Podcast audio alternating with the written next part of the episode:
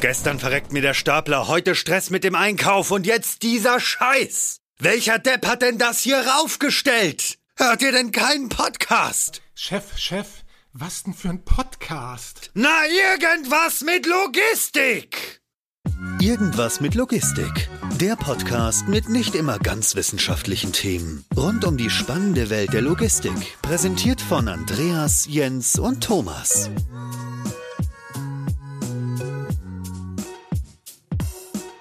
Ja, moin zusammen und herzlich willkommen zu einer neuen Folge Irgendwas mit Logistik. Moin Jens an der Stelle. Moin. Und unser Trio ergänzt heute der Marcel. Moin Marcel. Moin Andreas, moin Jens. Marcel, bevor wir irgendeinen Quatsch erzählen, am besten kurz und knapp von dir. Wer bist du eigentlich und warum bist du heute hier bei uns? Genau. Ich bin äh, Marcel Willems, ich bin Geschäftsführer bei der Erd- und Partnergruppe im Bereich ähm, Logistikplanung und Beratung. Und ja, ich bin der klassische Logistikplaner und Berater, der Lagerhäuser plant mit unserem Team, sowie auch ähm, Optimierungen in Logistikgebäuden und Beständen. Du hast schon gerade gesagt, du bist der klassische Planer oder Berater. Ähm, und das bringt mich direkt zu dem Punkt, dass wir für uns ja das Thema definiert haben, heute so ein bisschen, über das wir sprechen wollen. Wie innovativ kann man denn eigentlich als Berater sein und mhm. wo kriegt man äh, die Quellen her, wo kriegt man die Informationen her, etc. etc. Und wenn ich jetzt an klassisch denke, ist das nicht unbedingt das erste Wort, das ich, das ich mit dem, mit dem Wording Innovation assoziiere.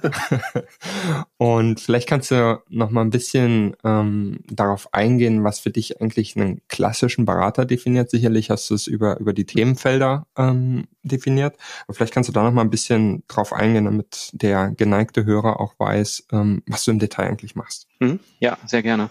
Also was machen wir, also das, das Team und ich. Also ich mache ja als Geschäftsführer ähm, weniger als das Team, was ja die eigentliche Arbeit macht. Ähm, und wie, wie ist so eine klassische Beratung aufgebaut? Ich denke, ihr wisst es ja ähm, auch selber als ich, aber mit klassisch was meine ich damit?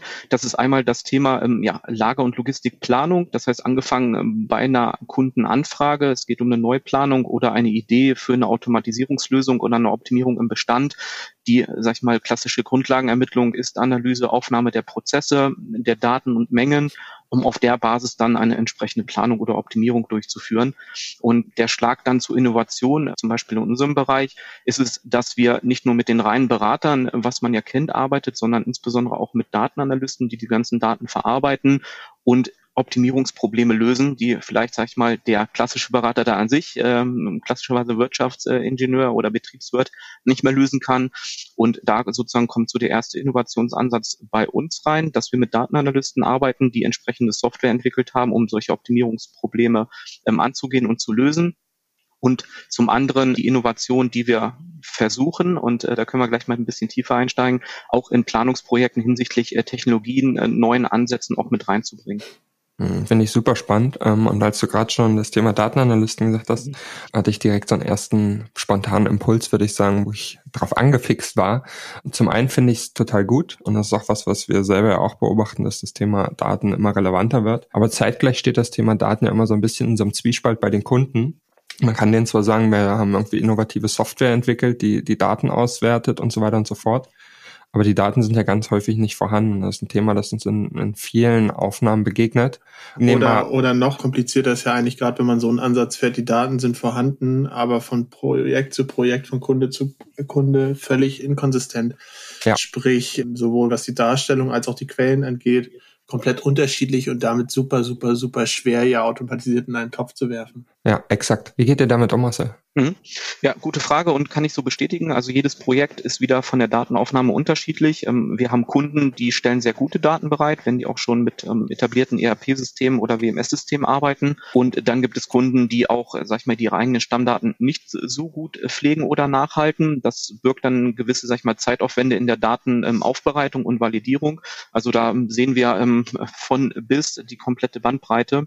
Und was wir dann im nächsten Schritt tun, wenn wir die Daten, die wir benötigen, aufgenommen haben, die erstmal ja in ein entsprechendes Format äh, zu überführen, was wir dann entsprechend nutzen können, dann eine mhm. Validierung durchzuführen und da auch erst schon mal die ersten Erkenntnisse zu sehen, wie gut sind denn die Daten, mit denen wir arbeiten können. Also klassisches Thema sind ja auch gerne für den Planer, damit er einfach und schnell und effizient planen kann, Stammdaten im Bereich Länge, Breite, ähm, Gewichte Das ist mhm. so im klassischen Umfeld sehr schwierig ähm, zu bekommen. Wenn man sie bekommt, ja. sind sie meistens nicht ähm, exakt oder gut oder nur äh, teilweise vorhanden.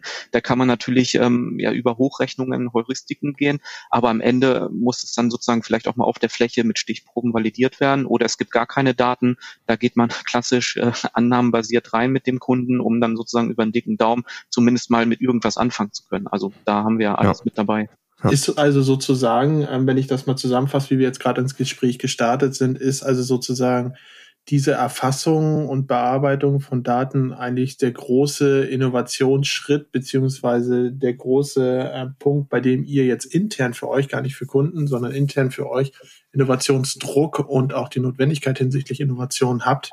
Hm, genau, also einerseits, um natürlich solche Planungsprojekte auch effizient und schnell abwickeln zu können durch, sag ich mal, ähm, standardisierte ähm, Berechnungsverfahren und Software, die wir entwickelt haben. Ja. Aber auch für den Kunden, der ja auch immer schnellere Projekte fordert und dem wollen wir natürlich Rechnung tragen. Und was wir dann gemerkt haben, dass diese ja, Software-Tools, die wir für solche Datenanalysen entwickelt haben, die ja nicht nur, sag ich mal, ähm, Länge, Breite, Höhen auch bedeutet, sondern auch zum Beispiel im Logistiknetzwerk ähm, entsprechende Analysen durchzuführen, auch den Mehrwert gesehen haben, solche Tools Tools auch Kunden dann entsprechend anzubieten. Also da ist sozusagen dann ein neues, äh, sag ich mal, Geschäftsmodell bei uns entstanden, solche Tools, diese Optimierungen auch Logistikern zur Verfügung zu stellen, was sozusagen nicht in etablierten ERP oder WMS-Systemen überhaupt ähm, auffindbar ist oder überhaupt vorhanden ist.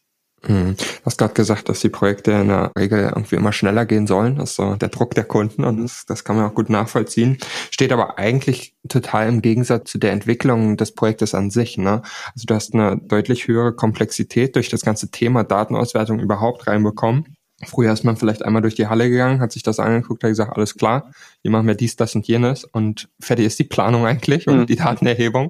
Und jetzt hast du eigentlich eine Grundlage, wo du sagst, okay, da habe ich Datenanalysten, das sind ja häufig Mathematiker oder schlaue mhm. Informatiker oder was auch immer der Background sein mag, die da natürlich auch ein anderes Gespür für haben für Daten an sich, das ist klar, aber die zum einen natürlich auch einen entsprechenden Aufwand generieren. Würdest du eigentlich sagen, dass diese Datenanalyse, die ja am Ende des Tages so ein bisschen die Grundlage aller weiteren Schritte darstellt, bei einem klassischen Planungskonzeptprojekt mehr Zeit in Anspruch nimmt als die eigentliche Arbeit, um irgendwie schicke Bildchen auf dem Layout zu malen? Ja, also es gibt teilweise Projekte, da bewegen wir uns, sag ich mal, wenn so ein Projekt 100 Prozent hat, dass die Datenanalyse im ersten Schritt schon so manche, in manchen Projekten so 30 bis 40 Prozent der Gesamtzeit einnimmt, weil da ja. ich mal die Daten sehr komplex sind. Ähm, das Geschäftsmodell auch sehr umfangreich sein kann. Zum Beispiel Unternehmen, die sich dann im B2B und B2C-Umfeld bewegen. Sag ich mal, das sind ja grundsätzlich zwei unterschiedliche Kanäle, die man mhm. entsprechend mhm. analysieren und auswerten muss und letztendlich die Daten dann mit den Kunden abzustimmen. Ähm, das ist ja das Thema, wie stimmt man das ab, in welcher Verfügbarkeit äh, sind die Kunden, ja, Kunden auch dann ähm, ansprechbar, kann sich das schon mal auch äh, sehr hinziehen über mehrere Wochen bis auch Monate, das mhm. haben wir auch schon erlebt. Und die eigentliche Planung im Anschluss, das sozusagen, äh, sag ich mal, ist dann relativ schnell gemacht, weil ja auch sozusagen solche Prozesse parallel laufen, weil man sich schon gewisse Gedanken gemacht hat, was kann wie funktionieren und die Daten dienen dann einfach sozusagen dann dafür, diese Konzepte Ideen zu validieren und das entsprechend mit einem ja, Mengengerüst und Durchsatz entsprechend zu unterfüttern. Finde ich interessant, dass du das äh, so siehst. Gibt ja auch andere Ansätze, dass man beispielsweise sagt, ja, hat man Einlage gesehen, hat man alle gesehen. Ähm, ich habe Erfahrung seit 40 Jahren, Daten darf nicht länger als zwei Wochen dauern. Punkt. Hm. Das ist aber dann, so wie ich dich verstanden habe, heutzutage nicht mehr so einfach. Ich würde mal gerne eine Frage aus meinem ja, operativen Leben, nenne ich das mal, äh, nachschießen. Und zwar ist es ja oft so, gerade wenn man in einem Prozess ist, beispielsweise etwas Neues machen zu wollen, sei es jetzt, du gehst mit deiner Logistik an Dienstleister oder du möchtest auch eine neue Technik haben und schreibst aus, das eine oder das andere. Dann ist die absolute Grundlage, sage ich mal, neben den funktionalen und auch qualitativen Diskussionen über das Thema,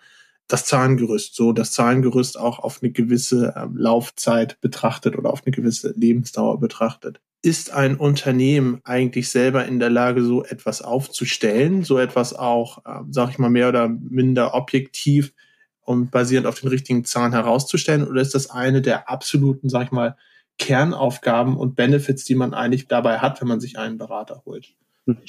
Hm, ich sehe das differenziert. Das heißt, ähm, Unternehmen, ähm, so kleine und mittelständische Unternehmen, in denen wir ja auch tätig sind, da ist das eher ein Thema, dass die Daten erst aufbereitet oder auch überhaupt eingeholt werden müssen.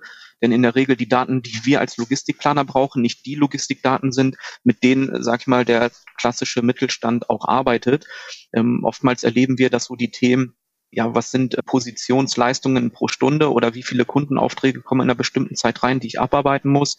Wie sieht der Verpackungsfluss aus? Ähm, wie analysiere ich die Daten? Das steht meistens gar nicht im Vordergrund, denn da zählen ähm, manchmal auch andere KPIs, wie, ähm, wie viele Pakete habe ich am Ende des Tages dann auch versendet, was für uns als Planer vielleicht eher nicht eine primäre Information ist, sondern am Ende, sag ich mal, den Durchsatz ausmacht.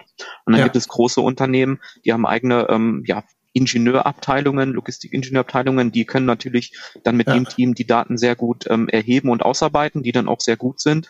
Und gerade, sag ich mal, ähm, du wirst es wahrscheinlich kennen, bei großen Logistikdienstleistern, da ist dann schon die Affinität da und sehr ausgeprägt.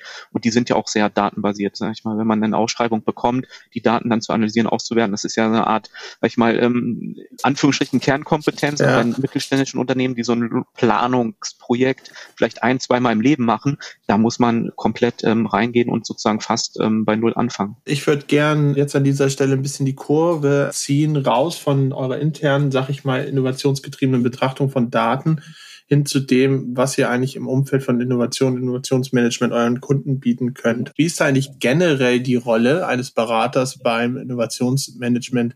Ich frage mich an der Stelle nämlich immer, äh, einerseits ist man ja gezwungen, sag ich mal, am Puls der Zeit zu bleiben auch einen Mehrwert zu geben, die Logistik auch nicht als, als irgendwas Standardmäßiges beim Kunden zu definieren, sondern als Mehrwert. Auf der anderen Seite ähm, tut man sich natürlich schwer bei jemandem, der proaktiv auch Hilfe gesucht hat, ähm, Unterstützung gesucht hat, einen Partner gesucht hat, Lösungen, sehr innovative Ansätze und Lösungen, ja, sag ich mal, zu empfehlen, die noch gar nicht so etabliert und vielleicht auch erprobt am Markt sind und wo man auch noch gar nicht wirklich Erfahrungen über Jahre lang gemacht hat, wie hier auf verschiedene Situationen reagiert wird. Wo ist da generell eure Rolle bei so einem Thema? Wie seht ihr euch da? Mhm. Genau, also erstmal ist es ja für uns wichtig, am, am Puls der Zeit zu bleiben und immer ähm, zu sehen und zu schauen, was gibt es für neue Techniken am Markt oder auch für, sag ich mal, ähm, Modifikation. Es gibt ja, sag ich mal, ähm, im Bereich der Lagersysteme, wenn ich mal so ein bisschen aushole aus dem klassischen HKL mit Regalbediengerät, ist dann ähm, ein Shuttle-System geworden. In der heutigen Zeit sind ja auch diese Systeme unterschiedlich äh, geartet. Äh, von der Art der Bewirtschaftung ist es dann, ein Unternehmen entscheidet sich, ein Shuttle-System zu etablieren, wo die Anzahl Fahrzeuge wechselt über die Ebenen. Ein anderes entscheidet sich, ich mache pro Ebene eins. Das hat wieder eine entsprechende Vor- und Nachteile. Und da müssen wir natürlich am Puls der Zeit bleiben, mit den Unternehmen sprechen, ähm, mit den Kunden, welche Systeme da auch geeignet sind. Und dann gibt es natürlich die ganz neuen Systeme hinsichtlich auch, ähm, was ja immer beliebter und bekannter wird, was ja gerade wieder so einen einem Hype erlebt, sind äh, fahrerlose Transportsysteme, ähm, mhm. Stichwort auch AMRs, die jetzt auch wieder ja. ähm, immer mehr kommen und on vogue sind wo liegen denn da die Vorteile? Ähm, wenn ich ein Kunde wäre und würde dann ins Internet gehen, recherchieren und sehe direkt 20 Startups, die im Prinzip äh, so ein Produkt anbieten, welches ja. ist denn jetzt das Richtige für mich? Und das ist natürlich schon ein Spannungsfeld, also, ähm, was schon eine Herausforderung für uns ist. Ich frage mich da aber ganz offen und ehrlich, das, was du dort ähm, skizzierst, kann ich mir gut vorstellen, dass ein Unternehmen das leisten kann. Aber ähm, wie neudeutsch enablest du denn eigentlich deine Kollegen und Kolleginnen, genau das zu können und zu wissen, dass es hier diese Entwicklung bei dieser Technologie gibt, aber es gibt auch eine ganz neue Technologie. Es gibt einen Trend hinsichtlich zu AMRs und so weiter. Was sind hier die Vorteile? Was sind die Nachteile? Traut ihr, ich sage das mal bewusst, traut ihr euren Kollegen und Kolleginnen es zu, alles immer gleichmäßig zu wissen? Oder seht ihr die Logistik und Intralogistik und die entsprechende Entwicklung als so komplex an, dass ihr da sozusagen so, so Wissenscluster intern bildet, dass sozusagen eine Person ist für fahrerlose Transportsysteme zuständig, eine Person für IT und dann versucht man das in über ein Board oder wie auch immer zusammenzufassen. Wie ist da euer Ansatz, sich nicht überrollen zu lassen von diesen ganzen äh, mhm. Entwicklungen und Wissensthemen? Ja, ist ein guter Punkt. Ähm, wir versuchen das zum einen darüber, dass wir natürlich in, sag ich mal, unseren regelmäßigen äh, internen ähm, Besprechungen oder auch in den Projekten über solche Innovationen zu sprechen. Was gibt es? Was ist neu? Ähm, es gibt, sag ich mal, bei uns auch die Kultur, wenn man etwas äh, Neues sieht und ähm, mhm. denkt, okay, das ist nett, ähm, sag ich mal, alle mal kurz, sag ich mal, auch über einen internen Kanal zu informieren Und natürlich mhm. gibt es auch so gewisse Affinitäten. Ähm, der eine Berater ist so eher, sag ich mal, affin in Lagersystemen und informiert sich natürlich da auch, sag ich mal, nur auf der Arbeit, sondern auch neben der Arbeit mit solchen Themen, der natürlich dann Ansprechpartner ist. Andere gehen mehr in Richtung Flurförderfahrzeuge oder auch ähm, Software, gerade, sag ich mal, unsere Datenanalysten im, im Softwarebereich, was es dort ähm, gibt. Und so ergänzt sich das gegenseitig. Und was wir auch tun, ähm, ist regelmäßig natürlich auch mit solchen Unternehmen zu sprechen, uns ähm, die Innovation und Technologie ah, okay, vorzustellen, ja. um sich dann ein eigenes Bild ähm, äh, zu machen, was natürlich aufgrund der Anzahl der Unternehmen natürlich immer so ein äh, Wettlauf sozusagen auch ist. Ja.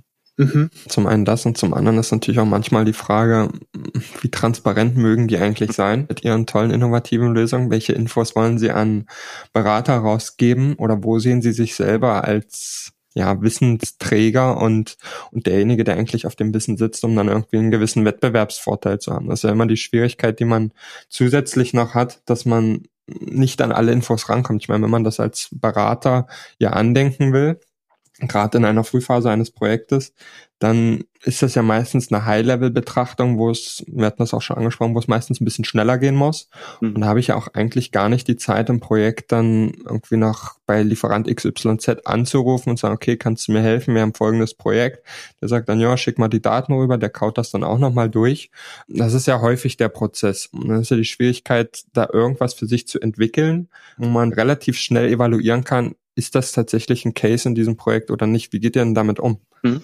Genau, im, im, ersten Schritt, sag ich mal, haben wir ja den Überblick über den Markt, auch über Technologien, was wir fortschreiten, sag ich mal, in einer internen ähm, Datenbank mitschreiben und dann können wir sozusagen ähm, darüber eine erste Machbarkeitsprüfung durchführen, indem wir sozusagen die Kundendaten mal gegenüberstellen, sag ich mal, ähm, Bestands- und Bewegungsdaten, Durchsatzleistungen, ähm, Artikelstruktur und sehen dann, okay, welche Systeme kommen prinzipiell in Frage, grenzen das entsprechend mit der ähm, Erfahrung von uns und nochmal mit einem, ähm, sag ich mal, Cross-Check ab und dann fragen wir auch schon mal den einen oder anderen Anbieter direkt an wir haben, äh, muss ich aber sagen, positive Erfahrungen gemacht, gerade mit so neuen Technologien, neuen Unternehmen am Markt, die dem gegenüber sehr offen sind, mit denen man auch mal, sag ich mal, eine Stunde telefoniert, denen die Daten gibt und die geben direkt, sag ich mal, auch eine ehrliche Meinung, ob es funktioniert oder auch nicht, oder sind sehr offen mit den Informationen über deren Produkte. Und dann gibt es natürlich vielleicht auch das eine oder andere Unternehmen, was eher zurückhaltend ist, wo man vielleicht dann eher doch die Marketing- oder Vertriebsbroschüre bekommt oder einen Link zu einem Video, wo ich dann beispielsweise einen Pickroboy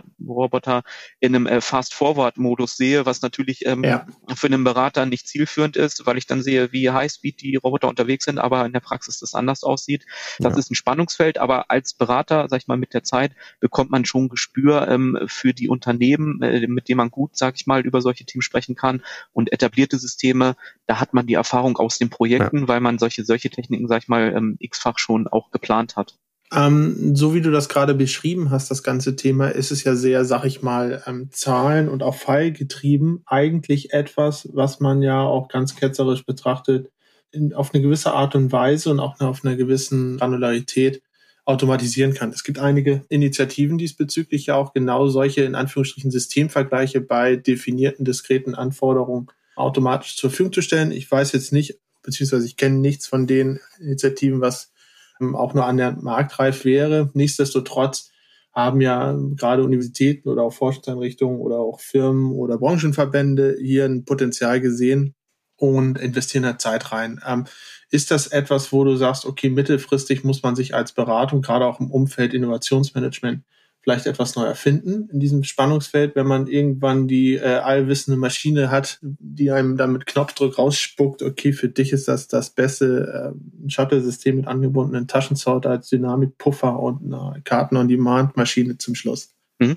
Also ich würde es eher begrüßen, wenn es eine vollumfängliche Software geben würde, die das alles abbildet. ähm, es gibt ja die unterschiedlichen Initiativen, äh, die wir auch beobachten und auch ähm, mhm. teilweise auch testen und nutzen, was wir als ähm, Planer auch sehr gut finden am Ende ist es ja für uns der Planer, der Mehrwert wird ja nicht generiert, indem ich, äh, sage ich mal, äh, Daten von links nach rechts schiebe und analysiere, sondern wie ein Gesamtkonzept entsteht. Das heißt, das Lagersystem steht ja immer sozusagen in, im, im Kontext oder im Zusammenspiel mit, ähm, wie kommt die Ware überhaupt ins Lager rein, wie wird sie vereinnahmt, wie sieht der Prozess in der Vereinnahmung aus, wie fließt sie dann in das Lager und dann gibt es ja in den Legern ähm, in der Regel nicht nur ein Lagersystem, ähm, um beispielsweise vielleicht bei dem Shuttle oder ähm, Palettenregal zu bleiben, sondern unterschiedliche Regale Regelsysteme für unterschiedliche Anforderungen, die miteinander in Einklang zu bringen und vor allen Dingen, wie die Strategie aussieht. Also wie sieht zum Beispiel eine Nachschub Strategie für den Kommissionierbereich aus? Ähm, in welcher Menge wird nachgeschoben? Und mhm. das vollempfänglich ja in der Software abzubilden, ähm, wenn es da mal was gibt, dann wäre das schön. Und ähm, aktuell sozusagen ist das ja dann sozusagen der Mehrwert von einem Berater, diese ganzen Thematiken, Techniken, Strategien in ein Gesamtkonzept zu überführen, was am Ende entsprechend flüssig läuft und was wir dann sozusagen wieder mit zum Beispiel Simulation dann ja, prüfen und validieren können. Und da sehe ich eigentlich für den Kunden den großen Mehrwert, diese einzelnen Bausteine zusammenzusetzen zu einem ja, kundeindividuellen und bedarfsoptimalen ähm, Konzept, mit dem der Kunde entsprechend arbeiten kann. Das hast du total schön gesagt.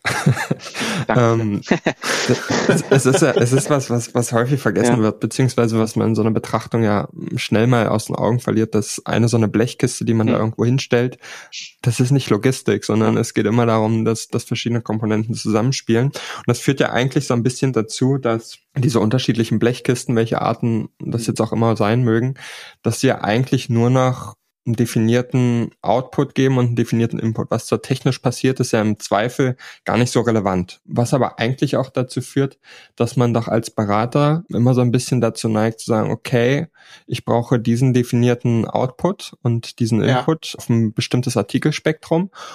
Und dann weiß ich, dass Lösung A funktioniert ganz gut, weil das habe ich in der Vergangenheit schon 20 Mal gemacht. Mhm. Während ich nicht weiß, ob Lösung B so hundertprozentig funktioniert, weil das habe ich vielleicht noch nie gemacht. Und da gibt es vielleicht auch nur wenige Installationen weltweit. Das heißt, so richtig innovativ kann ich ja an der Stelle dann eigentlich gar nicht sein, oder? Ja, also ist natürlich richtig, wenn man weiß, dass Techniken funktionieren, dann ist das sozusagen auch sozusagen eine äh, Option. Das ist ja auch nicht so, wenn man ein Gesamtkonzept entwickelt, dass es nur, sag ich mal, die eine Wahrheit gibt. In der Regel ja. werden ja verschiedene Konzepte ähm, erstellt mit verschiedenen Technologien, die man dem ja. Kunden vorstellt, mit dem Kunden diskutiert und dann natürlich auch sagt, okay, ähm, was können wir uns vorstellen, ja. ähm, in welche Richtung tendiert das?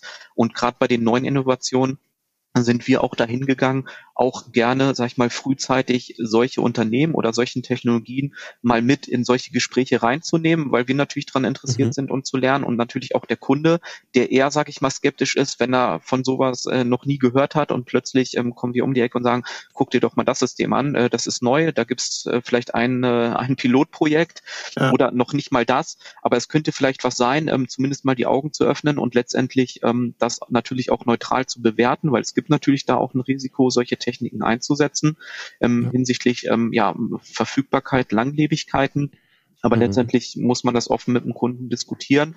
Der eine ist wieder offener als der andere. Und das ist natürlich dann immer ähm, ja auch Kunden individuell, wie dann die auch darauf reagieren. Ja, oder vielleicht von vornherein auch schon äh, solche Themen auch ausschließen. Ich würde gern ähm, auf einen Punkt zurückkommen, den du gerade genannt hast, und gleichzeitig äh, Andreas Frage erweitern. Und zwar ähm, hat Andreas ja darauf angespielt zu sagen, okay, es gibt etwas, da bin ich mir relativ sicher, dass das in dem mhm. diskreten Umfeld funktioniert und etwas, das könnte sehr gut funktionieren. Ähm, du hast gerade gesagt, es gibt nicht die eine Lösung ich würde das gern dahingehend erweitern, dass man ja auch gerade heutzutage ähm, oft vor der Aufgabe steht zu sagen, okay, das ist jetzt meine Erwartungshaltung an die Entwicklung in den nächsten Jahren, aber ähm, vielleicht ist in einem halben Jahr auch alles komplett anders. So und ähm, macht es das nicht viel viel schwerer oder besser gesagt auf eine andere Art und Weise viel viel einfacher, Beratung zu treiben, wenn man ähm, dieser Flexibilität und dieser Unsicherheit in der Zukunft Rechnung tragen möchte, weil im Endeffekt wäre dann ja das Ergebnis nach Möglichkeit eine 70-30-Lösung oder eine 80-20-Lösung zu finden für Probleme, die aber nach Möglichkeit für ganz, ganz, ganz, ganz viele Probleme eine 80-20-Lösung darstellen, die also auch potenziell zukünftig ähm, relativ gut passen, anstatt eine perfekte Lösung zu finden aus vielen Komponenten, die sehr perfekt äh, gerade in den Ist-Zustand passt, aber vielleicht sich nach, sag ich mal, ähm, zwei, drei Jahren komplett wieder erledigt hat. Mhm.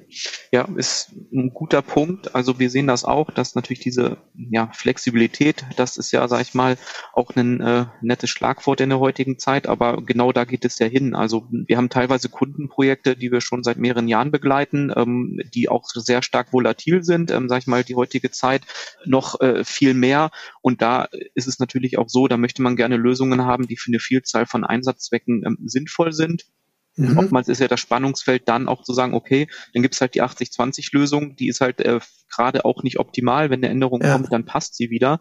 Was dahin geht, sozusagen die Auswirkung ist, dass aktuell, ähm, wenn wir auch in solche Planungen gehen, so das Thema Teilautomatisierung eher im Vordergrund steht. Das heißt, manuelle Prozesse gepaart mit, sag ich mal, Automatisierungslösungen, ja. die aber flexibel genug sind, und vielleicht zu sagen, in zwei Jahren mache ich vielleicht ein ganz anderes äh, E-Commerce-Geschäft, dann ist es nicht mehr ähm, klein und passt in den Behälter, dann fokussiere ich mich vielleicht auch eher auf Palettenware und dann ja. ist es vielleicht nicht die optimale Kleinteillager-Automatisierungslösung, dann vielleicht doch eher was Manuelles, wo ich mal sagen kann, okay, dann ähm, schraube ich jetzt die Fachbodenregale ab, baue mir dafür das Palettenregal hin, dann bin ich flexibel, habe vielleicht gewisse ähm, Einschränkungen, ja. aber ich weiß nicht, was kommt und ähm, wo es wieder sehr gut funktioniert oder ansatzweise ist im Produktionsunternehmen, die auch wissen, in zehn Jahren produziere ich noch diese Maschinen, erweitere genau. vielleicht um neue Produkte, aber das grundsätzliche Setup bleibt bestehen. Da kann man halt solche Produktionsversorgungsleger schon auf ein gutes Optimum auslegen. Also da sehen wir so die zwei Themen.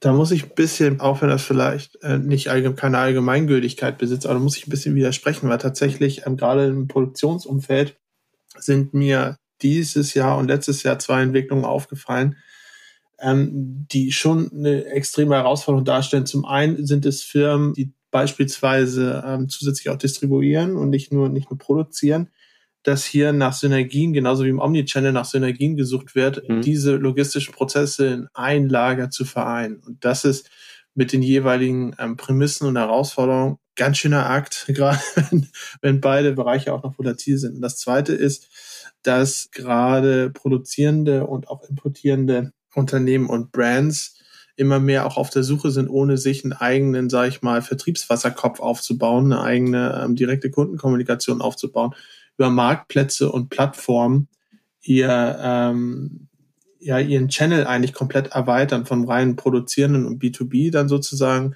hin über Omni-Channel, äh, über über Marktplätze und Plattformen hinzunehmen, ja, sehr, sehr einfachen Schritt in Richtung B2C, was aber die Logistik wiederum ähm, stark herausfordert. Und ähm, ich glaube, gerade das sind so Beispiele, gerade was Marktplätze, Brands ermöglichen, aber auch was ähm, Synergieeffekte bei unterschiedlichen Logistikprozessen ermöglichen. Und man sagen muss, das kann man eigentlich mit einer 100% Lösung, die man für einen bestimmten Fall plant, nicht wirklich auffangen. Und da, worauf ich so ein bisschen hinaus wollte, ist, weswegen ich gesagt habe, macht es die Arbeit nicht schwieriger beziehungsweise nicht sogar einfacher, wenn es alles ähm, ja flexibler sein muss.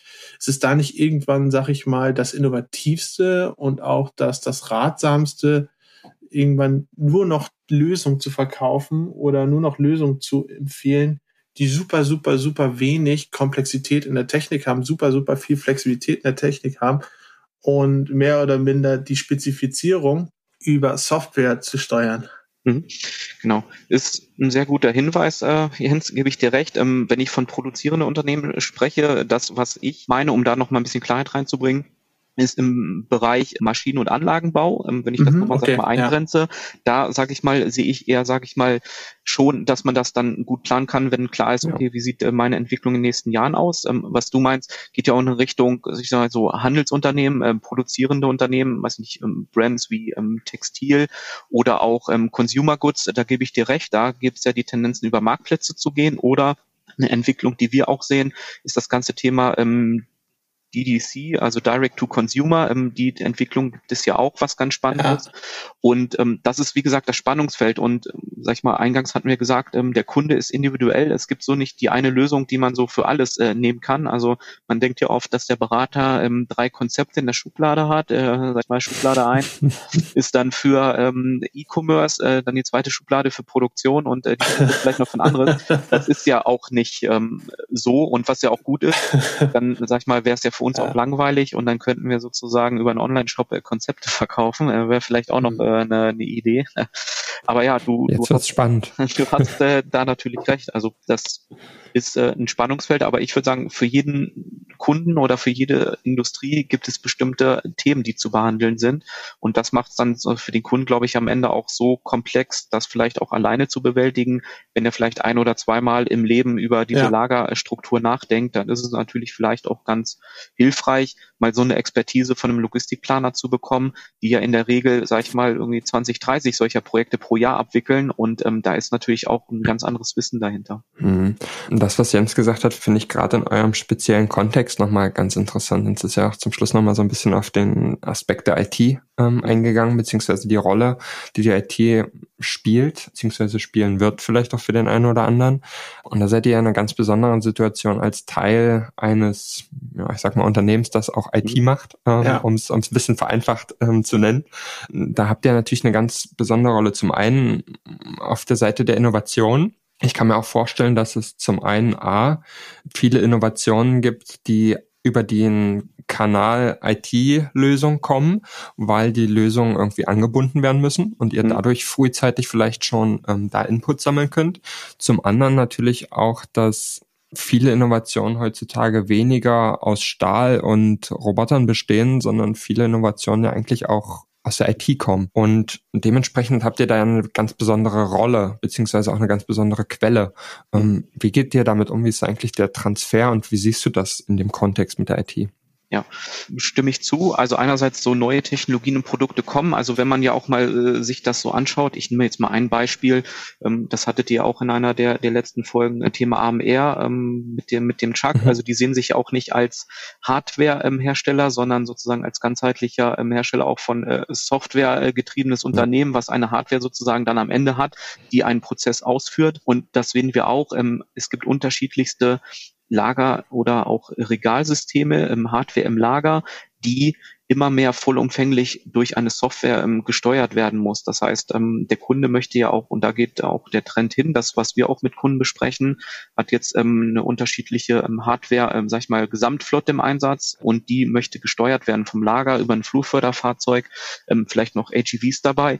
Wer steuert das eigentlich? Möchte ich mir im Leitstand sozusagen von jedem Hersteller, von jedem Gewerk dort eine Steuerung entsprechend hinpflanzen, jede einzeln überwachen? Und da gibt es nicht bessere Möglichkeiten hinsichtlich einer Gesamt- ähm, ähm, ja, Steuerung. Und da sehen wir schon den Trend, dass es eine Software ähm, zukünftig gibt oder da geht der Trend hin, die halt diese unterschiedlichen Technologien steuert, ja, und miteinander verbindet. Das heißt, mhm. ich stelle mir das so vor, Aktuell ist es ja meist so, aus einem Automatiksystem wird was bereitgestellt, ähm, entweder sieht man etwas oder es wird über eine Schnittstelle eine Information an ein anderes System übertragen, okay, der, der Behälter, die Palette ist jetzt da, dann wird ja. wieder in einem anderen System ein Fahrauftrag äh, an einen Stapler übersendet.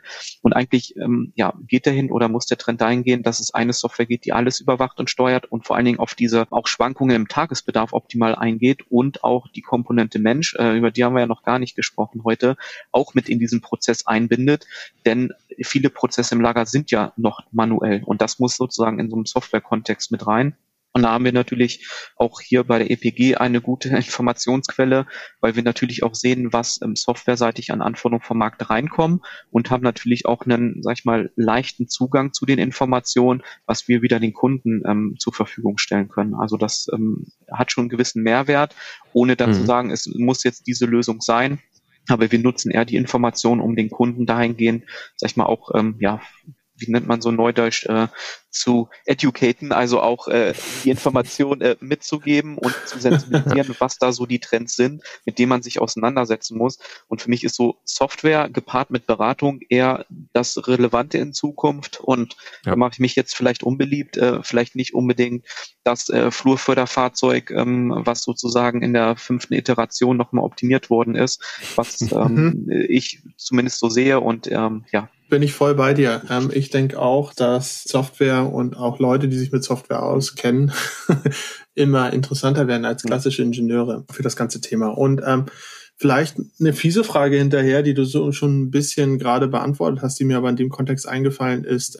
Software als wichtiger Treiber und auch wichtiges Produkt, wichtiges Instrument für Innovation und für innovative Ideen. Ähm, wie frei seid ihr da eigentlich, wenn ihr eine eigene Software, ein eigenes WMS dort im Hintergrund habt? Ähm, seid ihr frei genug, um auch Lösungen und Pakete und auch ähm, Alternativen zu adaptieren? Oder ähm, ist es Uso, Erd und Partner als WMS zu nutzen bei euren Projekten? Ja, das ist ja immer eine äh, beliebte Frage, auch, sag ich mal, wenn wir mit Kunden sprechen oder auch mit anderen ähm, Planern, äh, wie neutral ist das Ganze? Was ganz interessant ist, um vielleicht mal so ein bisschen, ähm, sag ich mal, unter die Motorhaube zu schauen. Wir bei der ähm, Erd und Partner Consulting, ähm, unsere Kunden da sind erstmal der Großteil der Kunden, das sind so 70 Prozent, die haben von Erd und Partner vorher noch nie was ähm, gehört. Man könnte mal sagen, mhm, ist ja gut für euch, weil dann könnt ihr noch mal eine Software verkaufen. Ähm, in der Regel ähm, finden wir eine Software vor, ein ERP-System oder auch ja. ein ähm, Lagerverwaltungssystem, ja. wo wir ähm, als Planer reingehen und sag ich mal, was erstmal unsere Software macht, ist uns auch ähm, egal. Wir sind ja, sag ich mal, auch nicht Teil eines Gesamtunternehmens, sondern wirtschaftlich, sag ich mal, ein eigenständiges Unternehmen, was erstmal dafür mhm. sorgen muss, muss, äh, dass wir Projekte generieren und wirtschaftlich am Markt operieren, was dahingehend auch ähm, positiv ist, denn wir als Berater am Markt werden auch so wahrgenommen und führen auch WMS-Ausschreibungen am Markt durch oder auch ähm, Benchmarks. Und sind da auch neutral gegenüber dem Kunden, aber wir werden gar nicht wahrgenommen als Planer, dass wir Teil eines, sag ich mal, WMS-Hauses sind, sondern einer Gesamtlösung. Und das ist auch, was wir merken, dass ein Kunde, der auf uns zukommt mit einer Planungsaufgabe, wenn es irgendwann hinsichtlich ähm, vielleicht auch Lagersysteme oder Software geht, wir eher proaktiv darauf angesprochen werden, ihr bietet ja als EPG eine Gesamtlösung an. Was mhm. macht ihr denn da überhaupt? Und dann ähm, ist das, sag ich mal, eine äh, ganz gute Ergänzung, aber dem Kunden von Anfang sagen, wir machen jetzt eine Planung, damit ihr hinterher das System einführt. Also dann mm, könnte ich jetzt, sag ich mal, auch das ja. Licht ausmachen und die Tür abschließen. Ähm, ja. Das würde nicht funktionieren. Und ich sehe das eher als Vorteil für einen Kunden. Wir haben halt einen Zugang zu Wissen, zu solchen Systemwissen, auch zu Entwicklungen, die, sag ich mal, der normale ähm, Planer in Anführungsstrichen so gar nicht hat oder auch von Unternehmen bekommt. Also ist das eher, sag ich mal, mhm. Mehrwert, den wir noch einen Kunden mitgeben können, was, sag ich mal, so, so passiert in dieser Softwarewelt. Hast du, hast du gut abgewehrt, die Frage. ja. Und äh, tatsächlich äh, in meinen letzten äh, sechs Jahren in der EPG-Gruppe hatte ich tatsächlich nur einen Kunden, äh, der sozusagen skeptisch genug war und gesagt hat, ähm, das, das möchte ich lieber nicht äh, mit euch eine Planung machen, weil ich zu viel, ähm, ja, vielleicht Angst habe, dass ihr die Lösung reindrückt. Das hatte ich in den letzten sechs Jahren einmal bei mhm. ähm, über äh, 100 umgesetzten Projekten. Also von daher können wir damit leben, wenn ein Kunde mal das äh, nicht gut findet, aber das Großteil, Großteil der Kunden äh, steht dem sehr offen gegenüber. Ja.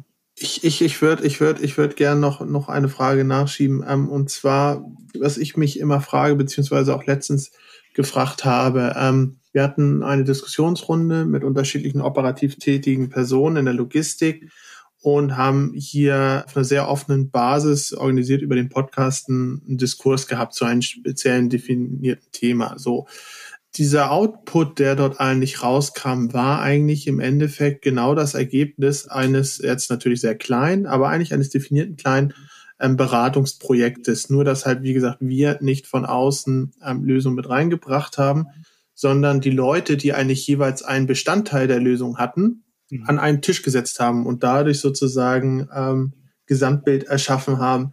Ist das eigentlich etwas, ähm, wo Berater und auch Firmen wie ihr dran partizipieren könnten? Etwas, wo man gemeinsam gestalten könnte? Oder ist es eigentlich etwas, ja, wovon ihr eigentlich profitiert, dass es das nicht gibt? und ihr diese Puzzleteile eigentlich ähm, zusammenbringt, um das große ganze Bild darzustellen. Ähm, wie stehst du denn zu solchen Ansätzen? Also wir stehen dem positiv gegenüber. Also wir haben auch Kundenprojekte, wo wir als Planer mit dazukommen. Dann gibt es, ähm, sag ich mal, der WMS-Anbieter, der mit dazukommt. Das äh, kann ähm, ein ja. unser System sein, aber das sind oftmals auch andere Unternehmen und dann kommt man zusammen, auch mit ähm, Technikherstellern und über ja. Workshops definiert man dann eine gemeinsame ähm, Lösung für ein, für ein Problem.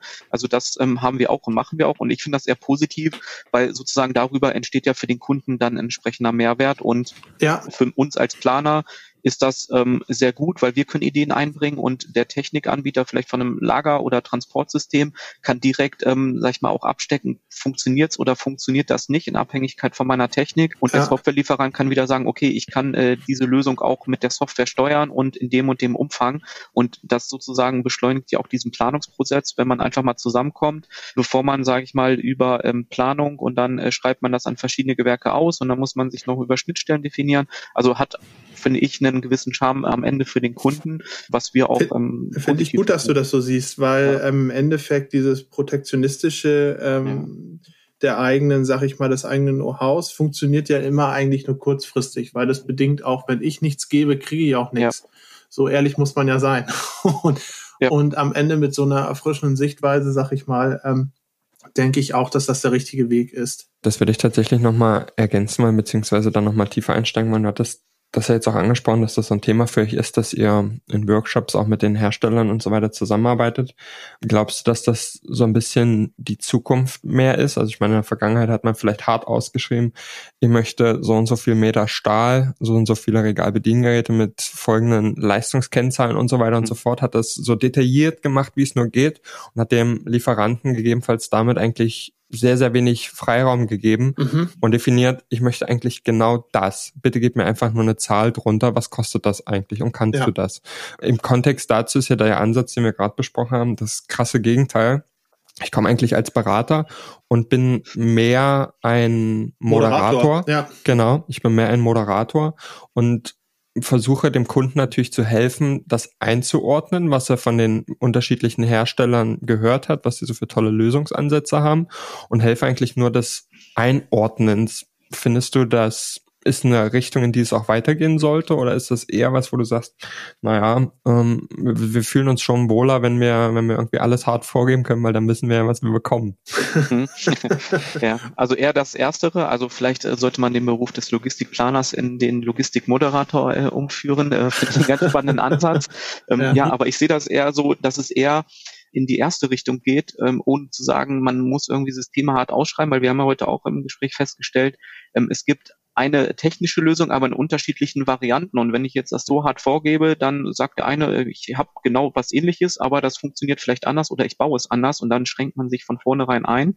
Ich denke auch, die ähm, zukünftige Ausrichtung wird eher dahingehend sein, dass man, sag ich mal, äh, nicht mehr vielleicht in diese ähm, fixe Ausschreibung oder Anfragen geht, sondern eher mhm. ähm, einen Anbieterkreis vorauswählt, mit dem man spricht, mögliche Lösungen, ähm, sag ich mal, diskutiert und dann sozusagen, wer auch gute Lösungen präsentiert oder einen guten Ansatz hat, mit dem man auch gut auskommt, dass man eher in so einer Gruppe zusammenkommt und solche Lösungen weiter ähm, in Workshops ausarbeitet, als ja. über das klassische Thema, ich plane, ähm, dann äh, plane ich äh, fein aus, dann schreibe ich aus, dann werte ich Angebote aus, ähm, dann äh, gibt es nochmal eine Nachverhandlung, dann schreibt man es aus und hinterher stellt man fest, passt irgendwie doch nicht mehr, weil äh, der ganze ja. Prozess dauert ein bis äh, zwei Jahre und in der Zwischenzeit ähm, hat sich vielleicht doch wieder was ähm, geändert und ich glaube eher, das muss flexibel genug sein, und auch der Berater muss sich dahingehend öffnen, äh, sag ich mal, der braucht ja keine Angst zu haben, dass er nichts mehr zu tun hat, sondern der bringt ja eher die Welten zusammen und hält das zusammen und integriert das dann. Und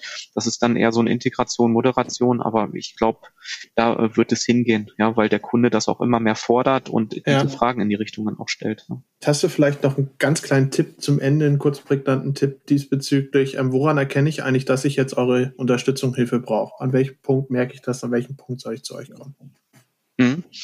Genau, also auch wieder vielschichtig. Äh, wir haben natürlich jetzt immer viel über das Lager, also im Inneren eines Lagers gesprochen. Ähm, daneben macht ja ein Planer noch viel mehr in hinsichtlich, ähm, sag ich mal, auch äh, Lieferantennetzwerke optimieren oder auch, sage ich mal, äh, kleinere ähm, logistische Optimierungsprobleme. Aber immer dann, wenn man vielleicht vor der Herausforderung steht, ich plane neu, ich weiß gar nicht, was ich so richtig planen soll. Ist es jetzt noch das klassische manuelle Lager, was ich immer gemacht habe, oder kann es auch etwas innovativer sein? Und sag ich mal, über so einen ersten Ansatz, Ideenaustausch, ähm, kann man auch gerne mit uns schon in den Kontakt treten, wo wir halt auch in den ersten Gesprächen schon schnell feststellen können, in welche Richtung das tendiert. Ähm, das sind so Ansätze. Ähm, wir werden auch oft ähm, mhm. dazu geholt, wenn man sozusagen äh, schon drei Angebote auf dem Tisch hat äh, von Lösungen und äh, welcher Anbieter soll es denn jetzt sein? Das sind auch so Themen, wo man entsprechend mit dazu kommt. Also immer wenn es ähm, so Fragen gibt oder man mh, vielleicht nicht mehr so richtig weiter weiß, wenn man recherchiert hat, dann gerne auf uns zukommen und dann unterstützen wir auch gerne, auch wenn es so ein erstes Gespräch ist, wo geht denn die Reise überhaupt hin? Und da sehen wir uns ja. eher, dass wir den Kunden, sag ich mal, ähm, Wissen mit an die Hand geben oder dann in dem Fall noch nicht Kunden, um die dann entsprechend auch schon mal auf so gewisse Themen zu sensibilisieren Und das sind so einfache Themen. Wie lange dauert denn das überhaupt, bis so eine Technik bei mir im Lager läuft? Äh, man stellt sich ja auch einfach vor, ich bestelle dann äh, so, so eine Technik oder auch Fördertechnik und dann ist die in zwei Wochen da und stöpselt, äh, sag ich mal, die an, äh, Strom drauf und dann gibt ihn. Aber wenn man da mal sagt, ähm, aktuell ähm, dauert es mal irgendwie 12, 18 Monate, bis sowas mal äh, dann da ist, dann äh, kriegt man schon mal die ersten staunenden Augen. Und das sind so auch so Themen, die, die, da kann man als Planer natürlich auch ganz gut, sag ich mal, mit den ja. Kunden auch auf so einer Thematik auch eingehen, ja.